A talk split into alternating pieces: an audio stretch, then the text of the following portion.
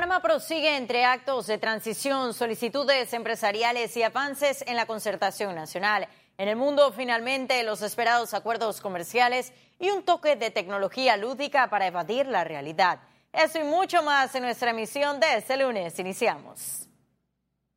El Pleno del Consejo de la Concertación Nacional aprobó este lunes el paquete de reformas constitucionales.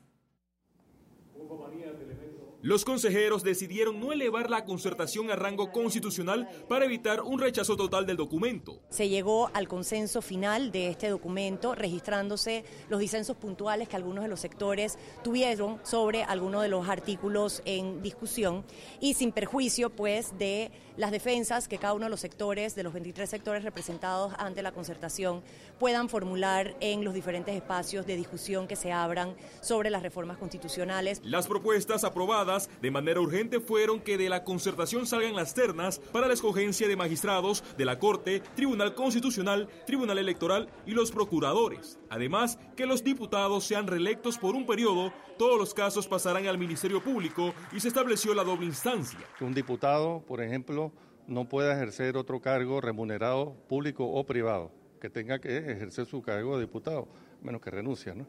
Porque para eso se le está pagando. Creo que ha evidenciado es el clamor que hay por parte de distintos sectores de la sociedad que no necesariamente están siempre del mismo lado, en que sí el país necesita eh, una reformulación de, de, ciertas estructuras del Estado. El documento será presentado al presidente electo Laurentino Cortizo para que posteriormente sea llevado a la Asamblea Nacional y en un año hacer la convocatoria del referéndum.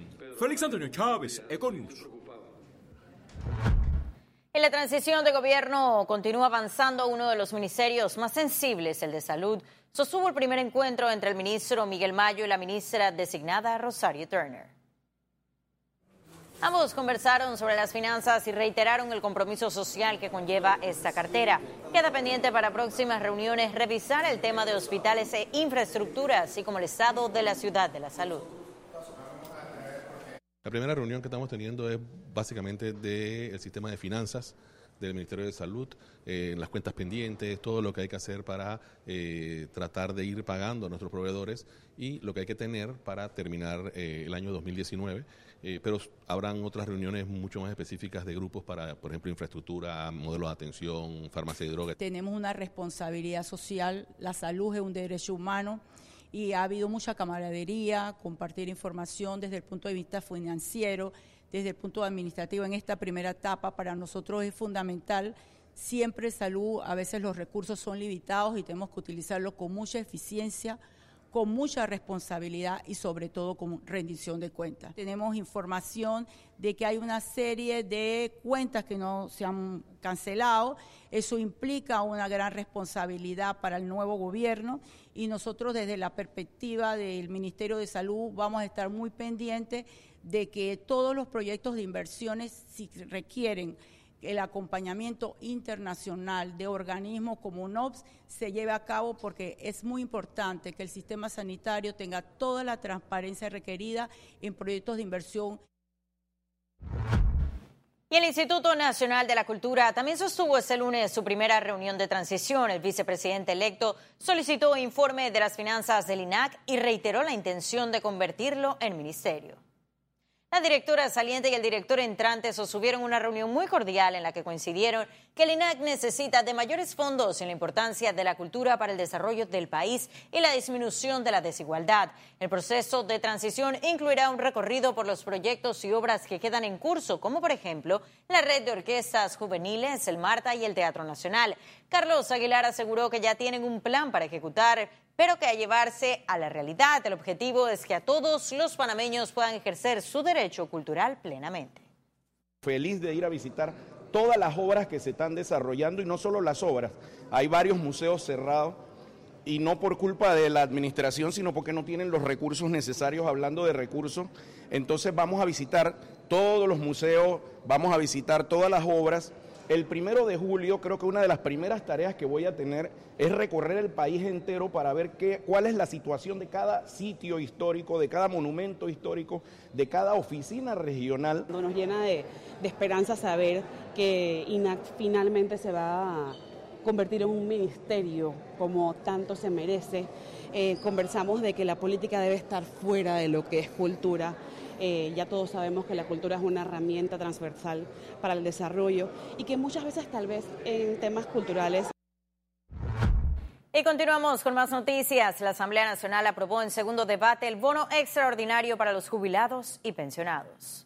La iniciativa legislativa 778 fue analizada en el Pleno por los diputados, quienes siguen manteniendo la postura que el financiamiento del bono de 100 dólares para los 245 mil jubilados salga del presupuesto general del Estado. Este martes se espera el tercer debate y de ser aprobado, el pago de los 26 millones será efectuado en el mes de agosto del presente año. Bueno, precisamente el día 5 se hizo un ajuste en el primer debate considerando que había que eh, establecer ese pago de una forma más eh, consciente y más justa. Sin embargo, en ese eh, debate salió el proyecto con un artículo 4 que era de preocupación porque establecía un bono negociable, un documento negociable, que fueran a cambiar tan pronto lo recibieran todos los jubilados pensionados eh, en el comercio, en los bancos, en, las entidades económicas, dejando un, un porcentaje. Y avanzamos. El juicio que se le sigue al expresidente Ricardo Martinelli continúa aún en el interrogatorio al testigo protegido.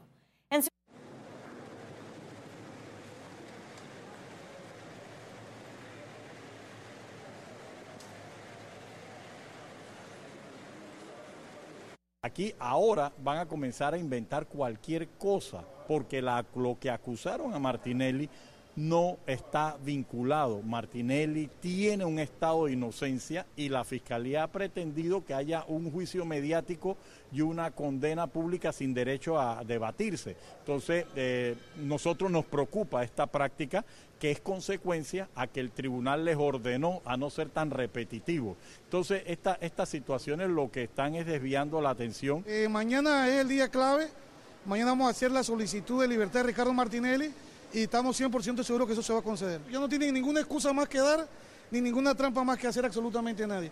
Ya Jerónimo Mejía no existe en este caso. Y cambiamos de tema. Este lunes abrió sus puertas el conjunto monumental del Palacio Bolívar que complementa la oferta del casco antiguo Patrimonio de la Humanidad. Acercar a nacionales y extranjeros a la historia de Panamá es el objetivo de la apertura de la oferta museográfica del Palacio Bolívar, que incluye una réplica de la espada sol utilizada por el Libertador. La sala capitular del convento franciscano cobra una vital importancia no solo para Panamá, sino para Iberoamérica. Y es que en este salón fue donde se consolidaron las ideas del Libertador Bolívar para la integración regional. El Museo Bolívar, la sala conmemorativa de la Cumbre de las Américas, la exhibición permanente de los jesuitas en Panamá son parte de la memoria histórica del lugar. Eh, el acervo es la oportunidad de dilucidar con luces y sombras eh, la historia de las relaciones de Panamá con el mundo desde 1903 hasta nuestros días. El Palacio Bolívar ha sido sede de hechos históricos, comenzando por el Congreso Anfictiónico de 1826, convocado por el libertador Simón Bolívar. Estará abierto al público, habrán horas definidas, nuestro Departamento de Relaciones Públicas va a estar siempre a disposición con guías en horarios laborales y no laborables para estudiantes, ciudadanos y turistas que quieran acercarse al Palacio Bolívar a conocer la riqueza de este edificio. El mandatario Juan Carlos Varela presidió el acto de entrega del Palacio Bolívar de manos de la vicepresidenta Isabel de Saimalo. El orador de fondo fue el presidente del patronato del Teatro Nacional, Juan David Morgan. Jessica Tazón, Econews. Economía. Impulsar la ley de las asociaciones público-privadas es una de las primeras acciones que promete realizar la nueva administración de gobierno. La Cámara de Comercio, propulsora del borrador de la iniciativa que crea el régimen de la asociación público-privada, revisó dicho documento con el ministro designado de Obras Públicas y representantes del Banco Interamericano de Desarrollo. En conjunto con ellos estamos viendo el marco legal y adoptando las mejores prácticas que se han dado a nivel mundial con el tema de, asociaciones público-privadas para ver si podemos impulsar en los primeros días esta ley, que sería presentada en conjunto con el proyecto de ley de contrataciones públicas. Las asociaciones público-privadas buscan la participación del sector privado en la provisión de infraestructura y de servicios tradicionalmente brindados por el gobierno. Es de la única manera que vamos a poder hacer las inversiones que se requieren en infraestructura y en otras cosas, ya que el techo fiscal lo tenemos muy cerca y este gobierno en los próximos cinco años para poder hacer todo lo que se requiere va a necesitar de este tipo de soluciones que se están implementando en otras partes del mundo con mucho éxito. En el esquema tradicional, el Estado financia el proyecto según su capacidad presupuestaria y perfil crediticio. En el modelo propuesto, el sector privado financia el proyecto teniendo como fuente de pago un contrato multianual de prestación de servicios con el gobierno. Jessica Tazón, Econews. Y el próximo gobierno tendrá que tomar decisiones quizá no muy agradables para afrontar la deuda pública. Así lo señaló el economista Marco Fernández durante su participación en el programa Debate Abierto Dominical. Y me imagino que ahora el gobierno está el nuevo gobierno está examinando los verdaderos números. Qué difícil es hacer una proyección fiscal cuando la diferencia entre el tope, el, el número inferior y el número superior es 400 millones de dólares. Alguien va a tener que decir, mire, señores de los mercados, que nos prestan 3 mil millones por año, vamos a tener que renegociar la ley, porque en diciembre no vamos a cumplir. Ustedes van a decir, de nuevo, de nuevo nos van a echar un cuento. Entonces vamos a tener que echar un cuento de verdad, con un plan a cinco años. Y lo que voy a decir no es, yo no he hablado con el ministro Alexander, no he hablado con ninguna de las autoridades económicas para que, quede claro que no estoy interpretando nada, tengo una opinión muy personal. En este país, en los próximos cinco años, va a haber que subir los impuestos. Es insostenible. Las cuentas no dan. Oh, está bien, o no hacemos inversiones públicas. Y ahora sí ha llegado el momento de conocer un resumen de la jornada bursátil de ese lunes y ese junio. Iniciamos. El Dow Jones cotizó en 26.062 con 68 puntos, sube en 0.30%. El IBEX 35 se situó en 9.294 con 10 puntos, asciende en 0.63%, mientras que la Bolsa de Valores de Panamá se ubicó en 440 con 38 puntos, un alza de 0.32%. Ahora veamos en detalle el volumen negociado en la Bolsa de Valores de Panamá.